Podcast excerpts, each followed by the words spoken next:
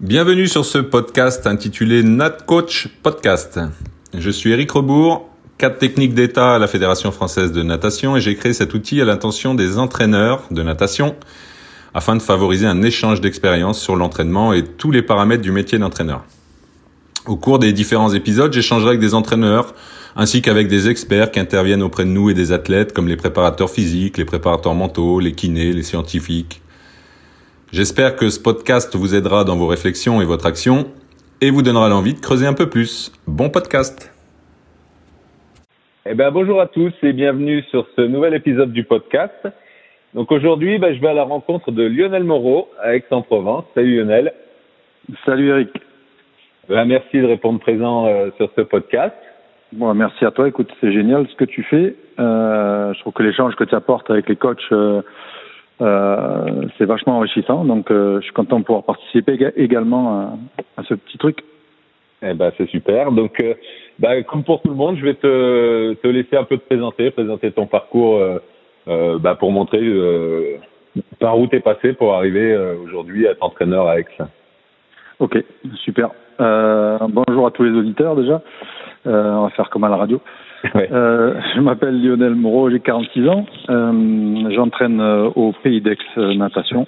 Euh, j'ai démarré ma petite carrière de nageur quand j'avais 6 ans. Ouais. donc j'ai démarré à Martigues, parce que c'est là où je suis né, donc je suis un vrai Martégal. Mmh. expatrié longtemps, mais vrai Martégal. Et j'ai commencé la natation parce que c'était l'un des seuls sports que je pouvais faire à cet âge-là, à l'époque. Et j'avais le choix entre ça et faire du karaté, car mes parents euh, étaient tous les deux professeurs de karaté. D'accord. Mais, mais ils m'ont vite dit euh, bon, on t'engueule déjà pour que tu rentres de ta chambre, pour que tu fasses tes devoirs. Donc, euh, si tu fais du sport, ça serait bien qu'on ne soit pas présent euh, Ouais. à tes côtés. Donc, va, va te baigner là-bas, euh, ça sera, ça sera beaucoup mieux.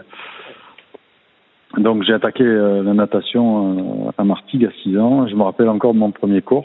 J'ai dû faire quelques longueurs. Je devais être doué par nature euh, un petit peu, si tu veux. Donc, euh, j'ai fait le, le premier cours. L'entraîneur euh, m'a sorti de l'eau, m'a dit bon, demain tu vas là-bas avec l'autre entraîneur. C'était un Ouais. groupe compétition, donc c'était c'est marrant des, des petits trucs qui te marquent dans ta vie, dans ta carrière.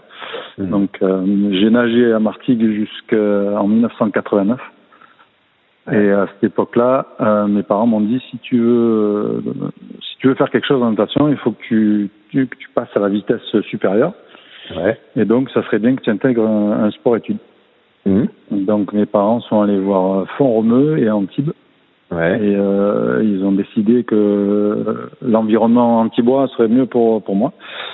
Donc euh, j'ai intégré euh, l'internat, le lycée et euh, le groupe euh, antibois euh, sport études. Donc ça D'accord. c'était en septembre 89 si je me souviens bien.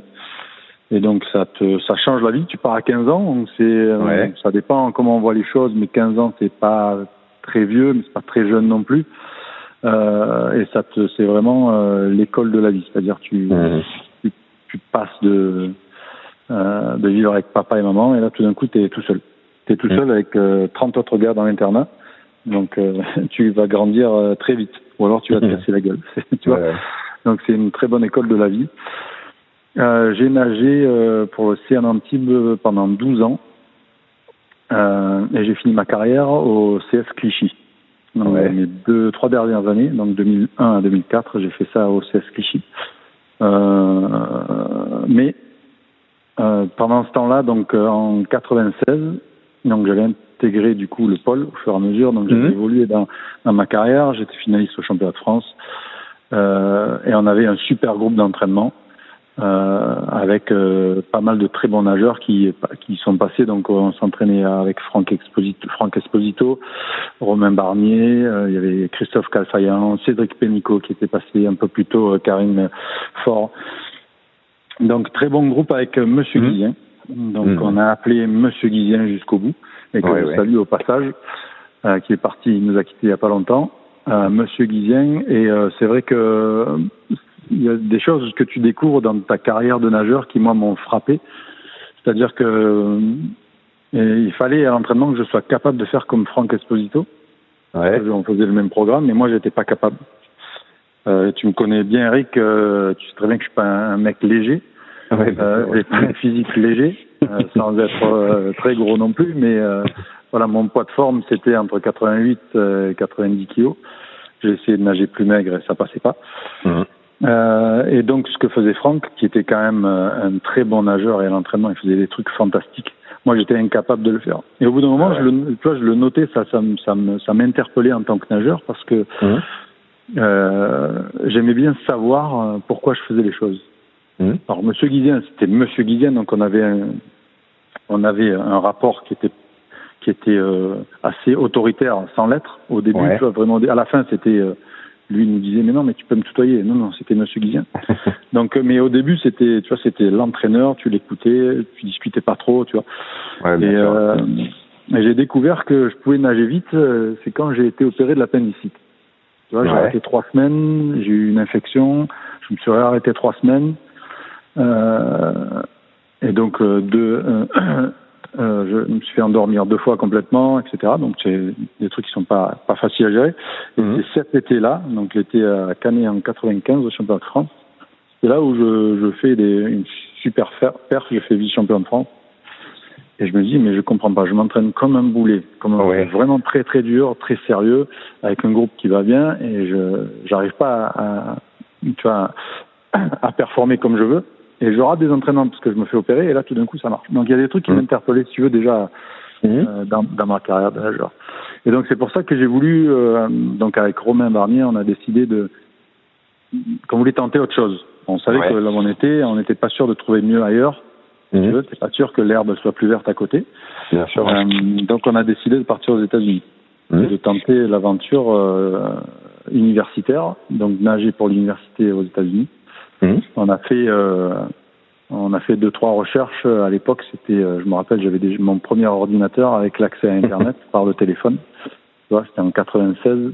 Donc on, cherchait un petit peu, on regardait les euh, on regardait les résultats sur Internet. C'était les premiers résultats que tu pouvais voir en ligne. Et donc on, après maintes et maintes histoires, je vais pas te faire toutes les histoires, mais après maintes et maintes histoires, on décide de partir à Auburn en Alabama euh, qui n'était pas très connu à l'époque. Mais sur les résultats euh, des NCA de 1996, ils ont fini deuxième derrière Texas. Donc mhm. on se dit bon, mais on part dans la deuxième meilleure université euh, pour la natation euh, aux, aux États-Unis. Donc ça peut, euh, c'est pas mal, tu vois. Ouais, ouais, et puis on voulait tous les deux faire du business et les comme très bien noté. Donc on part et c'est là que ah ben, à 22 ans, c'est là où j'ai découvert la natation. Ouais. Euh, vraiment. Euh, c'était euh, c'était incroyable. C'est la première fois où on touche presque, pour nous, à cette époque-là, on touche presque au professionnalisme, si tu veux. Mhm. C'est vraiment comme ça que ça se que ça se passe, même si c'est un sport amateur. Ouais, ouais. Tu es à l'école, à l'université, tu as tout, tu as tout. Mhm. Tu as tout, tu as, tout ce qu'il faut. Tu as, un problème à l'école, tu as un tuteur. Euh, tu as cinq coachs au bord du bassin, tu as 60 ouais, tout, est, très pro, quoi. Mm. Tout est très pro dans, dans l'approche. Mm. Euh, tu n'es pas payé, mais tu as une bourse.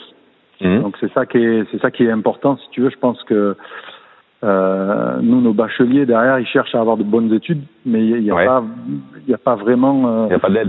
Il n'y a pas d'APA, si tu veux, parce que là-bas, c'est vraiment l'APA. Là, le nageur américain, il sait qu'il a un bon niveau.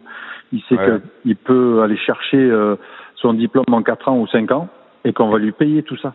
Bien sûr. Ouais. Donc non seulement les, les, les, élèves, les athlètes, les nageurs, ils sont ils sont ils sont vraiment motivés par ça, c'est un bel appât, mais les parents également, les parents également. Bien sûr, ouais. Tu vois, ils adhèrent puisqu'ils ils se disent ben je vais pas lâcher euh, 150 000 dollars. Ouais, c'est sûr. Si mon fils a de bonnes notes et qu'il est pas mal à l'école, il y a peut-être une université qui le prendra pour lui payer ses études et où il devra représenter l'université. Donc tu vois, tu as, as, cet échange-là. Et nous, on est parti euh, sans bourse. on a tenté vraiment l'aventure. On avait, on a débarqué avec deux sacs. Euh, et euh, ça s'est très bien passé très vite. Donc ça, c'était ça qui était, euh, qui était très bien. Les trois premiers mois, pour moi, c'était le rêve. J'étais mmh. dans un rêve, mais vraiment dans un rêve, si tu veux. Je, je découvrais. Je parlais pas très bien anglais au départ. Mmh. Enfin, je pensais que je parlais, mais en fait, je suis arrivé en Alabama avec l'accent du sud. Je, je comprenais rien. Mais après, ça, tu t'adaptes, tu t'adaptes relativement vite. Et, euh, et c'est là où vraiment, euh, donc tu nages euh, avec des médailles olympiques, des finalistes olympiques. donc tu as, as, des nageurs qui t'aident euh, mhm. tout au long euh, des entraînements. Euh, et les coachs, pareil. Les coachs mhm. vraiment qui ont une approche vraiment de course. C'est-à-dire, bon, pour les auditeurs qui connaissent pas la natation universitaire aux États-Unis, c'est une compétition par équipe. Donc là-bas, c'est mhm. un sport, c'est un sport d'équipe. C'est très bien qu'en France, tu t'entraînes en équipe, mais quand tu nages, tu nages, tout seul, ouais. tu nages pour toi, tu vois. Tandis que là-bas, non, c'est tu nages pour ton équipe. Tu, tu, fais des finales, tu marques des points, tu marques des points pour l'équipe. Donc, euh, tu as vraiment un environnement différent et moi, je pense que c'est ça qui m'a vraiment euh, apporté. Euh, nager pour équipe, pour une équipe, pour une équipe, pardon, euh, c'est ce que mm. j'ai adoré. Même en France, euh, je m'adorais faire les relais tout le temps. Et là, c'est vraiment passé une dimension, ouais, dimension autre. Donc, donc, on a passé la première année, on gagne les championnats universitaires. Je savais pas mhm. ce que ça voulait dire, je connaissais pas l'importance que ça avait. C'est vrai, hein, quand tu es arrivé, tu n'as pas la culture, tu pas, mhm. euh, es pas né là-bas, tu, enfin, tu connais pas trop, donc, euh, mais tu apprends très vite parce qu'on on, t'explique comment ça se passe.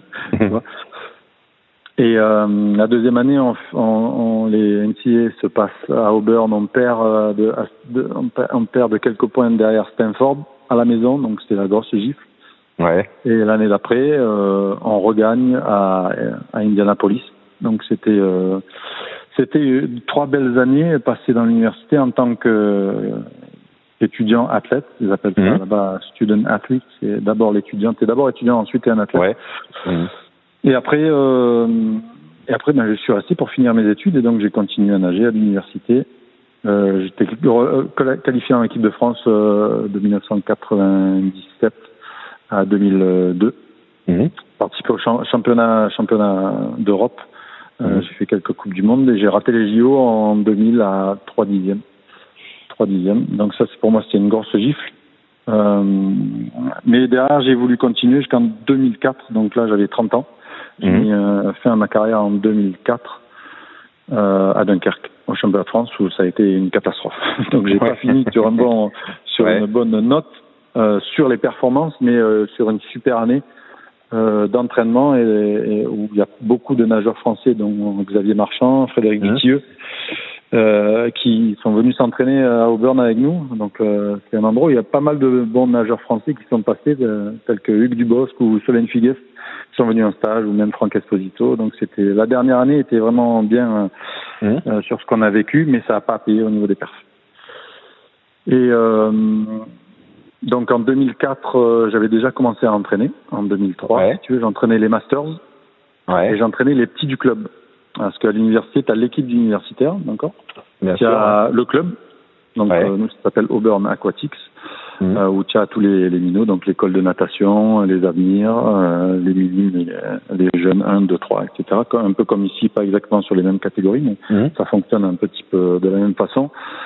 En même temps, j'ai changé totalement de, de voie dans mes études, c'est-à-dire que je suis en business comme je t'ai dit tout à l'heure, et que je me voyais pas me balader en costard cravate toute la journée à vendre des choses que les gens n'ont pas dont, les gens n'ont pas besoin. pas besoin. Ouais. C'était pas vraiment ce que je voulais faire, donc euh, j'ai totalement j'ai fait un semestre de mise à niveau.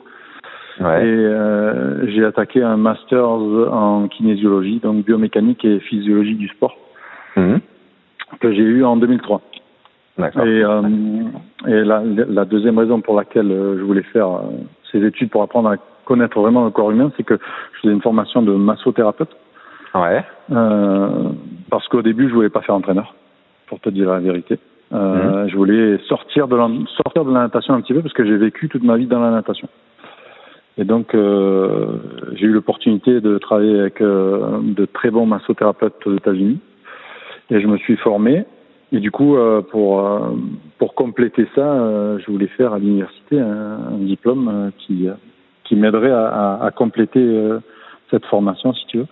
D'accord. Ouais. Et donc j'ai travaillé dans un cabinet de 2000, 2003 jusqu'à 2006, donc trois ans, mmh. avec des partenaires, donc ceux qui m'ont formé, si tu veux. Et mais j'entraînais toujours un petit peu et au bout d'un moment, ça me chasse le naturel, il, il revient au galop. Oui. tu vois. Et euh, j'ai décidé que c'était, ça me plaisait vraiment le massage. C'était vraiment, euh, je, pense que j'étais un peu doué, un peu doué également pour le faire. C'était mhm. vraiment une bonne expérience. Mais de mon point de vue, au bout d'un moment, euh, parce que je traînais beaucoup au bord du bassin, parce que j'étais l'un des masseurs de l'équipe de natation. Euh, je travaillais avec l'équipe de volley d'Auburn, l'équipe d'athlétisme, tu vois. Donc je restais vraiment dans le sport. Dans le sport. Ça m'a permis de voir d'autres sports également, si tu veux. Mais je, je voyais que je pensais pouvoir apporter plus au bord du bassin en tant que coach.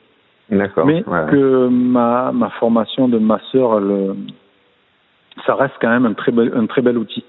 Ouais. Euh, euh, que, dont je me sers tous les jours en fait. Mhm. Euh, si tu veux.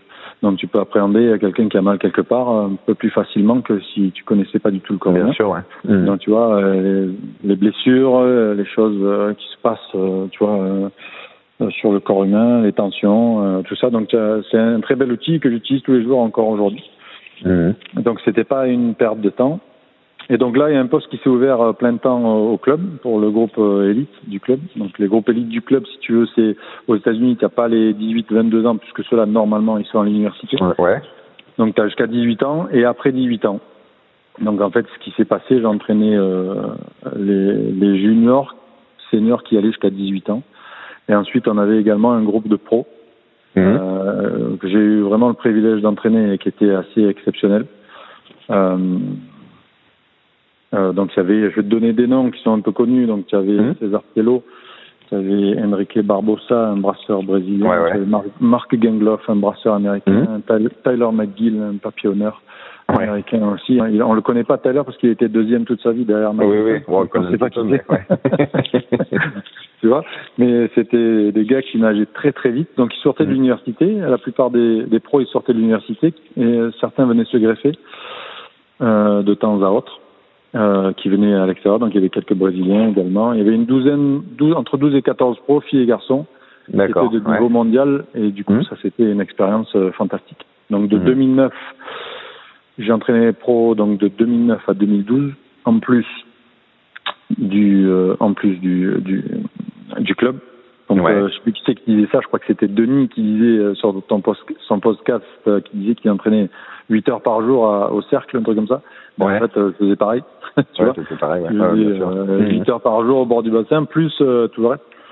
Donc c'était c'était ardu, mais c'était euh, c'était une super expérience. Et c'est là, sur le terrain, comme ça, ça prend euh, énormément.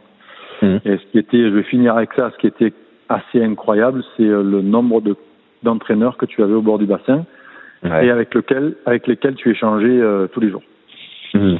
tous les jours. Vois, et on parle d'échanges euh, avec ton podcast où euh, tu as échangé avec beaucoup d'entraîneurs et, et je pense que c'est primordial ça.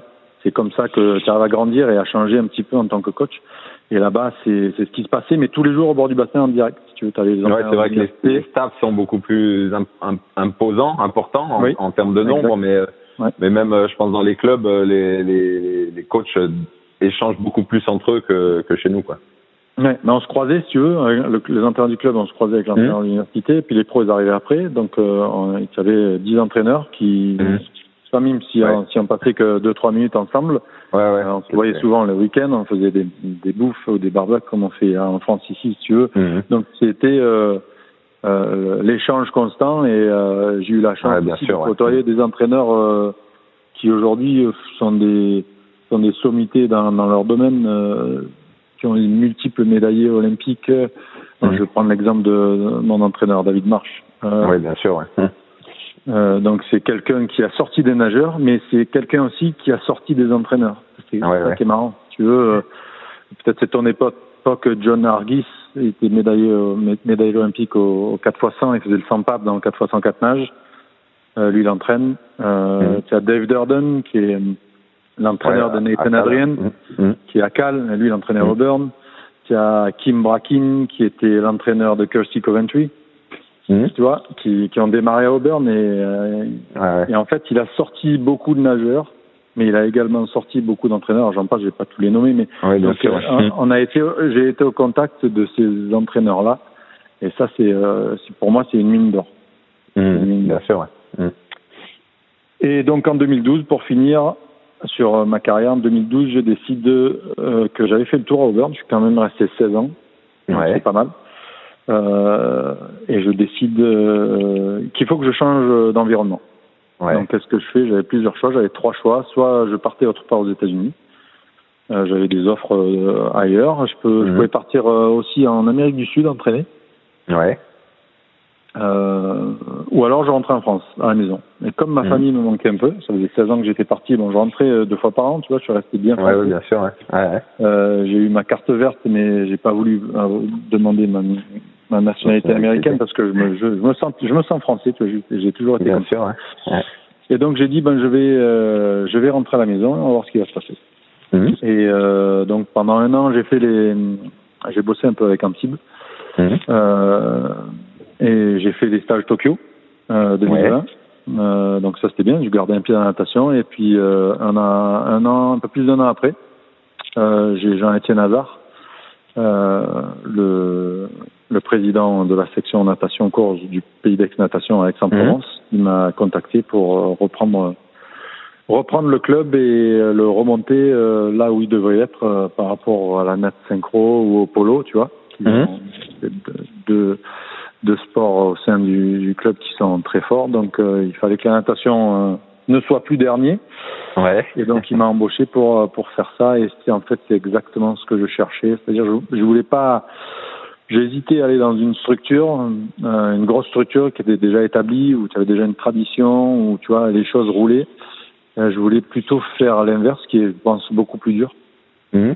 Ouais, de reconstruire Et, quelque chose. euh, euh, construire, mais même on s'est rendu compte qu'en fait, avant de construire, il fallait déconstruire. Ouais, aussi, ouais. il fallait creuser loin, loin profond pour reconstruire Mhm. et en fait euh, euh, réinventer une culture. Donc c'est ça Ouais. c'est ça, c'était ça le challenge et, et c'était en fait ça que je voulais. Et donc j'attaque, je vais attaquer. Donc là c'est ma sixième année, sixième année au pays d'exploitation et ça se passe plutôt plutôt très très bien. Ouais. On a deux nouvelles piscines, euh, donc un grand bain couvert euh, olympique avec euh, une nouvelle salle de muscu, euh, un bassin de récup, etc. Et un, peu plus haut, euh, à Venelle, on a un bassin 8 lignes 25 mètres, Mhm. avec trois lignes extérieures, Oui. Euh, bassin seulement d'entraînement, euh, et avec des moyens qui commencent à devenir sympas. Euh, et jusqu'ici, je pense qu'on déconstruisait, mais je peux te, je peux te dire avec euh, certitude que je pense que là, on peut commencer à construire. Vous commencez à construire. Voilà. D'accord. Ah bah écoute, un, un parcours euh, international et, et très enrichissant. Euh, donc, bah, deuxième question du podcast là par rapport, bah, par rapport à ce parcours et puis euh, à ton expérience de natation. Euh, quel conseil tu donnerais toi à un jeune entraîneur qui débute? Alors, comme, comme je t'ai dit tout à l'heure offline, euh, j'ai écouté un petit peu tous les podcasts Mhm. et, et je suis d'accord avec euh, beaucoup de choses. Donc, euh, j'entendais Sébastien Rémy, je- on se ressemble un peu sur, sur ce point-là, qui disait que euh, lui, il adorait observer, qu'il fallait Ouais. observer. Et je- en fait, je suis un peu comme ça. Euh, Ouais. J'adore observer les gens, même euh, hors piscine, tu vois. Euh, ça me fascine, je sais pas pourquoi. Tu vois. Ouais. Mais du coup, ça se transmet dans l'entraînement. Donc, observer. Euh, Il y a pas mal d'entraîneurs qui parlaient de patience. Ouais. Et ça, c'est la base de notre métier. Je veux dire, euh, euh, quand tu as quand t'as un petit euh, qui vient de te dire, euh, moi, je vais aller aux Jeux Olympiques, mais il se rend pas compte de ce que ça demande. Il se rend Mhm. pas compte du, du du temps que ça peut prendre, que le parcours est long et, et houleux. tu vois, c'est Oui, le moins- le qu'on dire. Donc, Et en plus là, tu l'as, tu l'as bien exprimé là juste avant en, en expliquant que ben, il fallait dans ton club là quand tu es arrivé, tu t'es rendu compte qu'il fallait déconstruire pour commencer à construire, et que là au bout de six ans, tu, tu, tu dis bien que tu commences à construire quoi. Donc voilà, c'est, un métier de patience, ouais. ouais. Mm. Patience. Euh, Vanessa Brouard, euh, qui a dit un truc qui est vachement, qui, qui me parle énormément, qui disait que euh, il fallait s'éloigner de son vécu de nageur. Ouais. Tu vois, quand tu es un nageur de certes, quand tu as peut-être acquis un nageur d'un certain niveau, un, acquis un niveau pardon en tant que nageur. oui, oui. Mm. Euh, euh, c'est vrai que c'est redondant quand tu, tu entends des, des entraîneurs qui ont été nageurs qui vont dire Ouais, moi je fais ça parce que je le faisais quand j'étais nageur. Bien sûr, ouais. Et Mm. c'est- c'est peut-être pas, c'est peut-être pas euh, euh, efficace de faire ça, tu vois, Mm. euh, parce que toi, tu es toi, avec ta morphologie, ton caractère, euh, et Ouais, tu es ouais. face à des nageurs qui sont peut-être dix ans plus vieux, dix ans plus jeunes. Euh, Oui, puis des, des conditions différentes, ouais. Exactement, des conditions C'est pas différentes. Auburn, des- pas Antibes. Exactement. pas- voilà, on est. Exactement. Euh, donc euh, ça, ça m'a parlé énormément et c'est ce qui, ce qui est arrivé quand je suis arrivé à Aix. On me disait, ah, mais c'est bien, super Lionel, ça a été athlète de haut niveau. J'ai dit, mais c'est pas ça, c'est pas, Mm. c'est pas grâce à ça que je vais devenir un bon entraîneur ou que je vais faire les choses correctement. C'est mon vécu d'entraîneur. Hmm. Et tu vois, c'est bien de faire un pas en arrière et de dire, je faisais ça quand j'étais nageur. Est-ce que c'est, est-ce que c'est, que c'est valable à ce moment-là ouais, Est-ce que c'est toujours d'actualité? Est-ce que ça sera adaptable? Ouais, bien sûr. Voilà, tu vois. Donc euh, ça, c'est les trois trucs qui m'ont. Mhm. Quand j'ai écouté tes podcasts, euh, du coup, je vais pas dire ça, même si ça me parle. Mais je, vais, je vais, je vais lui dire euh, à, cet entraîneur qu'il prenne des risques. Ouais. Tu vois. Et je parle pas nécessairement dans l'entraînement où il prendre mhm. des risques, où il mettre des rousses à ses athlètes tous les tous les jours. C'est pas ça du tout. Tu vois, qu'ils prennent des risques peut-être dans sa carrière ouais. euh, qui euh, prennent des risques euh, et qu'il aille, euh, qu'il fasse pas tout le temps la même chose, qu'il aille se former à droite à gauche, mmh. tu vois, euh, qu'il soit ambitieux, donc qu'il prenne des risques et peut-être euh, faire aller aller passer des entretiens sur des jobs sur lesquels il a peut-être pas le le calibre mmh. encore, s'il a pas, tu vois, s'il n'est pas au niveau. Je lui dirais ça. Je lui dirais de prendre des risques. Et peut-être que je parlerai juste avant de ce que ce qu'on vient de parler, donc d'être patient quand même, même Bien sûr, tu peux être mmh. patient, mais prendre des risques quand même, tu vois. Oui, oui, c'est euh, pas incompatible. Que, mmh. Non, c'est pas incompatible. Sachant que notre métier, c'est un métier de passion. Je pense mmh. que euh, beaucoup de bons entraîneurs sont passionnés. Euh, mais si tu restes à ta place tranquillement, sans prendre de risques, je pense que c'est à ton désavantage. Donc c'est ce que oui, je dirais, sûr, prendre des risques. Ok. Bah, écoute, bon conseil. Donc euh, dernière partie du podcast, là, on va rentrer un petit peu plus sur ta conception de l'entraînement. Donc, euh, ouais. euh, bah, de par ton parcours, là, on a vu euh, ce que tu as connu, ce que les différentes formations que tu as pu avoir, euh, ouais. voilà, de master, etc. Bah, Aujourd'hui, là, avec ton groupe d'entraînement, qu'est-ce que tu mets en place? Qu'est-ce que tu cherches à développer? Comment tu, bah, comment tu, tu bosses avec eux? Ouais. J'ai plusieurs points qui sont qui me paraissent primordiales. Le, le, premier point étant la technique. Ouais. Euh, la technique euh, et à tous les points de vue. Donc, je, je, vais te dire, je sais pas si ça te parle ou si ça parle aux entraîneurs, mais euh, depuis très longtemps en, en natation, il n'y a plus quatre nages. Ça n'existe pas. Mmh. Euh, ouais. Ça plus quatre nages, tu as cinq nages. Mmh. Parce que je pense que les ondulations sous l'eau, c'est devenu une nage à part entière. Ouais, ouais, c'est sûr. Comme ça, c'est comme ça que les Américains en parlent euh, souvent. Ouais. Ils appellent ça euh, the, fifth, the fifth stroke, la cinquième nage. Mmh. Et on, on, le voit, euh, on le voit bien, euh, je pense, au niveau international sur les gros championnats. On voit que les meilleurs nageurs, ils sont très à l'aise sous l'eau. Bah, sûr, donc, euh, donc je pars de ce constat-là, qui est pas nouveau pour moi, si tu veux, mais euh, moi, quand je suis arrivé ici, je ne pouvais pas de suite mettre en place ça parce que, comme je t'ai dit, il fallait déconstruire, il fallait mmh. euh, réapprendre à faire plein de choses. Mais maintenant, c'est ce qu'on fait. Euh, les ondes sous l'eau, ça fait partie de l'entraînement. Ouais. Euh, tout le temps, tous les jours, mmh. ils le savent. Mmh. Ils le savent, c'est établi. D'accord? Et derrière, comme je t'ai dit, la technique. Donc, pour moi, c'est euh, primordial. Et c'est aussi aux États-Unis où j'ai où c'était l'une des premières fois euh, Monsieur Guizien nous faisait des corrections succinctes. Ouais.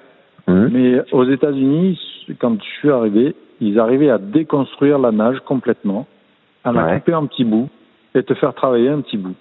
Mais ouais. t'expliquer pourquoi, tu vois. Mmh.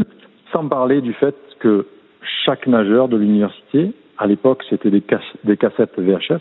Donc mmh. chacun d'entre nous, on avait notre cassette VHS filmée sous l'eau, avec les commentaires euh, de l'entraîneur d'étirer, des sûr, machins, ouais. Ouais, de, tu mmh. vois, change l'angle de ton coude, fais gaffe à la hauteur de ton bassin, ta tête mmh. est levée, etc. Donc il fallait qu'on s'assoie devant la télé, qu'on mette notre VHS et qu'on regarde mmh. notre euh, notre vidéo de technique et, et, et quand on arrivait à l'entraînement, il fallait qu'on qu'on le qu'on le euh, qu'on y travaille quoi, si tu veux.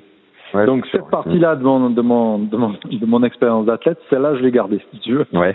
Mmh. Parce que je pense qu'à notre niveau c'est c'est primordial. Mmh.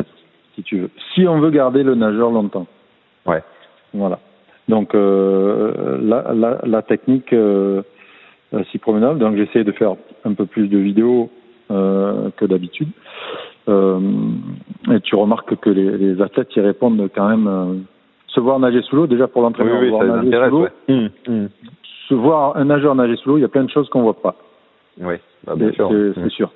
Mais le nageur, lui, se rendre compte de, de quoi il a l'air sous l'eau, ça, ça engendre souvent des déclics. Donc, euh, euh, pour moi, la, la, euh, la technique, travailler, euh, donc la main, comme c'est qui qui dit ça, je crois que c'est, je sais plus qui dit ça sur ton podcast, podcast Mhm.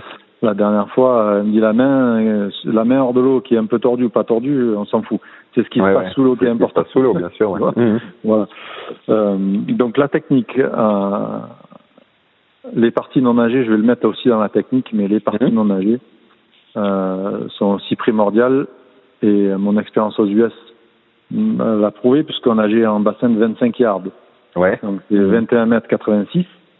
D'accord? Donc Mhm. là, si t'as pas des bons virages, tu Ah ouais, t'es mort. c'est mort. C'est mort. Et, euh, et je pense aussi, si tu veux, que euh, même en parlant des ondules et, et des parties non nagées, euh, c'est la manière la plus rapide de gagner le plus de secondes. Oui. Tu Mhm. vois? Tu vas pouvoir t'entraîner, tu vas t'entraîner dur, tu vas faire des grosses séries, tu vas apprendre à nager plus vite, euh, mais ça va, ça va te demander énormément d'efforts. D'accord Avec un petit effort en plus, tu vois, je pense Mhm. que tu vas pouvoir gagner presque des secondes à chaque virage et à chaque départ, même chaque coulée, si tu t'y prends bien.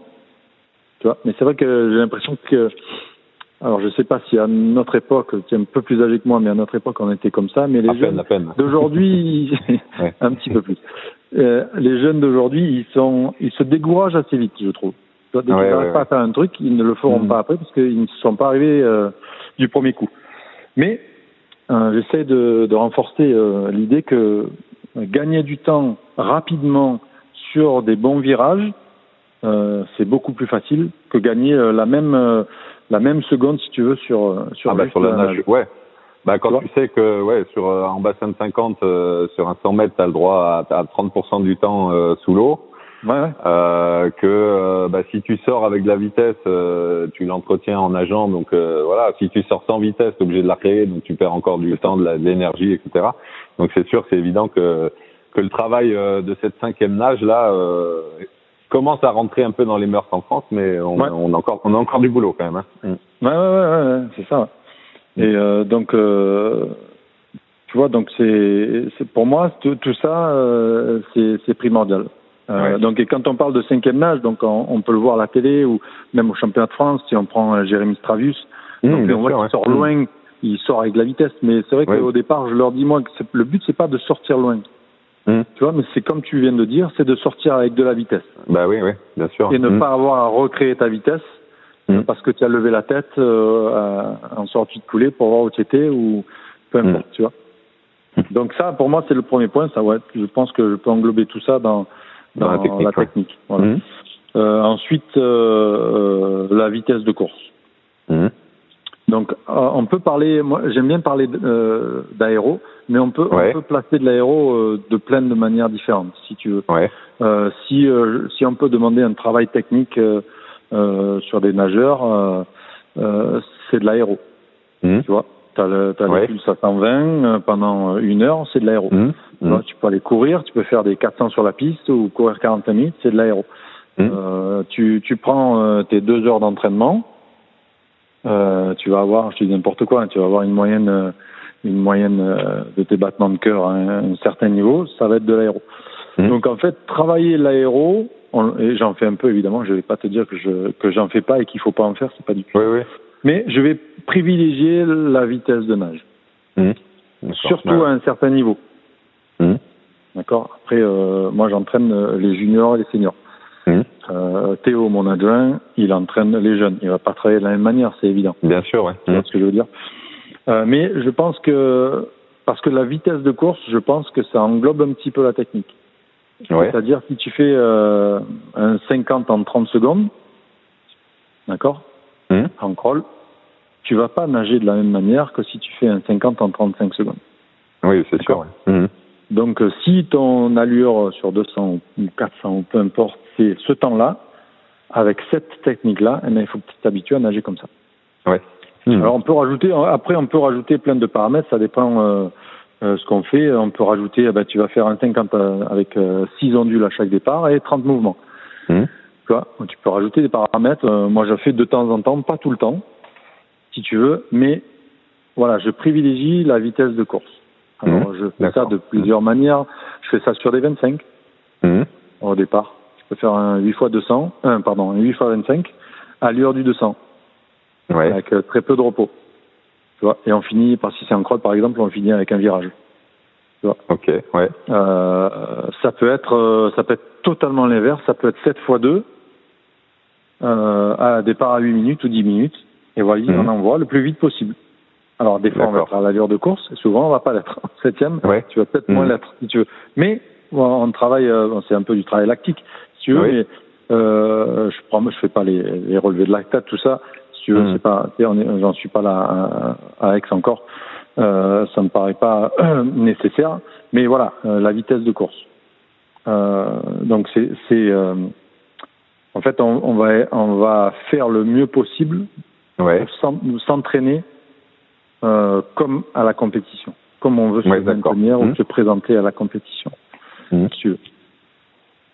Euh, donc voilà, ça c'est le deuxième point Mhm. qui me paraît qui, qui est important pour moi dans, dans ma philosophie.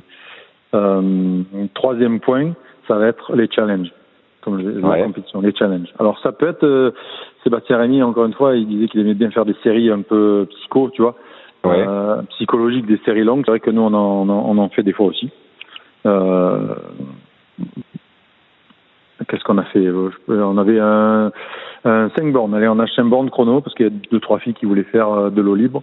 Ben, on va Mhm. voir ce que on va voir ce que ça fait. Allez, un 5 bornes chrono. Euh, des séries challenge qui, qui qui font mal. Alors certaines plus ou moins courtes. Déjà un 7 fois de lactate comme ça en grand bain départ Ouais, c'est déjà pas mal. C'est- Mhm. c'est déjà pas mal. Ça fait bien mal. On le fait pas on le fait pas souvent. Mhm. Euh, on essaye pendant les stages de répéter deux fois la même euh, de répéter deux fois la même série. Ça, On part du Ouais. jour en stage, on le fait au jour 3 et jour euh, 9 par exemple. Tu Mhm. vois Donc là, en septembre, là, euh, pardon, en février, juste avant le confinement, c'était euh, deux fois deux, deux fois 100, deux fois 50. Mhm. Donc ils démarrent, euh, on met tout ça sur un tableau euh, et ils nous donnent leurs objectifs. C'est un challenge. Et la deuxième fois, à la fin du stage, il faut qu'ils aillent plus vite Tu vois. plus vite, ouais. Mhm. ou qu'ils le fassent un peu mieux. Voilà. Donc j'aime bien les challenges, euh, la compétition. Il y a des trucs que je fais pas assez, mais que j'aimerais faire un peu plus, Mhm. c'est-à-dire les challenges à la fin de l'entraînement. Parce que des fois, euh, comme nous, on est, il y a de la natte synchro du polo, des fois, ça enchaîne vite derrière. Ah ouais. Donc tu as, des petites contraintes, donc je peux pas toujours m'étaler comme je veux. Mais voilà, euh, le troisième point, c'est vraiment les challenges, les défis, euh, que ça soit euh, hors de l'eau ou dans l'eau D'accord. Tu vois? Et donc ça, c'était pour ce qui est natation Mhm. Et ce qui est hors de l'eau. Euh, ça aussi, je pense qu'on s'en rend compte euh, en France maintenant de plus en plus que la partie hors de l'eau euh, est, est inhérente à ce qui se passe dans l'eau. Ouais. Aux US, quand j'arrivais, on nous disait il faut d'abord être un athlète avant d'être un nageur. Mhm. Donc, et c'est vrai. Alors, je vais pas casser du sucre sur le sport à l'école, mais euh, euh, je pense qu'ils en font plus beaucoup ou plus de la même manière. Ouais, puis pareil. mais ouais. c'est- mais c'est pas ça que dont je veux parler. Euh, les, les athlètes, euh, les pardon, les étudiants américains, ils font toujours un sport à côté dans leur lycée. Ouais. C'est presque obligatoire. Alors, soit ils courent, ils courent, font du cross-country, soit ils jouent au baseball, soit ils jouent au football américain, soit ils jouent au basket. Ouais, ils Donc sont ils ont quasiment toujours, tous dans une école, euh, dans une dans, Voilà. dans un dans un sport euh, au ils sein ont toujours collège, un deuxième quoi, sport à côté, voire un troisième sport, tu vois. Mhm. Et donc, ils, ils arrivent à l'université, bien que beaucoup d'entre eux n'aient jamais fait de musculation, Ouais. d'accord Ils ont, ils savent sauter, ils savent courir, Mhm. tu vois. C'est des vrais athlètes. Et quand euh, je suis arrivé là-bas, euh, j'ai eu des surprises. J'ai eu des surprises. J'ai fait un match de basket. Alors avant la muscu avec euh, à Antibes avec euh, euh, Franck Esposito, Romain Barnier, tout le tout le groupe qu'on avait, on faisait un petit basket de une demi-heure, tu vois. Ça nous Mhm. ça, ça nous plaisait, même des fois plus longtemps. Bref, donc je savais, je pensais que je jouais un petit peu au basket. Je suis aux États-Unis, mais je savais pas jouer au basket. Ouais. On faisait des pick-up pick-up games avec les gens de l'université, les étudiants normaux, pas des pas des mecs de l'équipe de basket. Ouais, ouais. Et je jouais avec une fille, mais je me suis fait démonter Mhm. démonter, tu vois. Et, et, et donc, euh, je pense que c'est peut-être à nous maintenant d'insuffler cette euh, cette culture-là, de savoir sauter, savoir courir. Mhm. Bien sûr, ouais. Mhm. Euh, et peut-être de garder un deuxième sport un peu plus longtemps avant de faire que de la natation. Mmh. Tu vois? Et donc ça c'est primordial, mais ça ça veut pas donc comme je te dis savoir courir, savoir sauter, c'est pas que de la musculation pure où tu développes la force.